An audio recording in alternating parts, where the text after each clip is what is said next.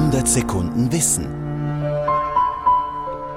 Eine Schweizer Automobilindustrie.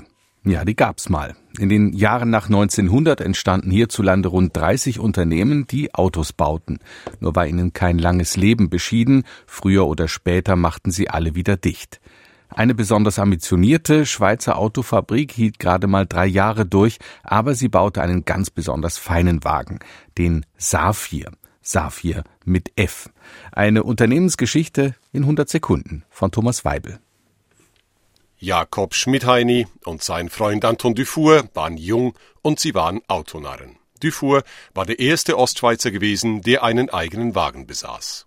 1907 gründeten die beiden die Autofabrik Saphir, eine Abkürzung für Schweizer Automobilfabrik in Rheineck, einen Steinwurf vom heutigen Flughafen St. Gallen Alten Rhein entfernt.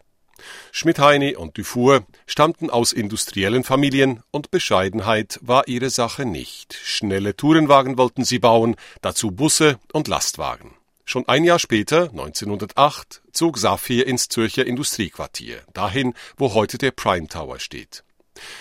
Unsere Kunden sprechen sich höchst anerkennend aus über die Rentabilität der von uns bezogenen Lastwagen, rühmte der Firmenprospekt.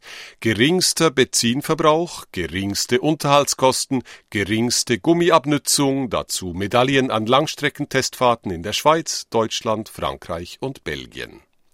Der 50 PS starke, 97 Stundenkilometer schnelle Tourenwagen mit seinem Kardanantrieb sei in der fünfwöchigen englischen Konkurrenzfahrt im Herbst 1907, Zitat, ohne jeden Defekt angekommen und habe den größten Erfolg errungen.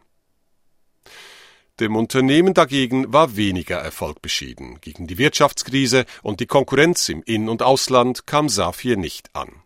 Schon 1910, nach der Produktion weniger Dutzend Fahrzeuge, wurde der Betrieb wieder eingestellt. Gründer Jakob Schmidheini aber machte weiter von sich reden. Als Nationalrat, als Alleininhaber der gleichnamigen Ziegelei und als oberster Chef der Maschinenfabrik Escher Wies.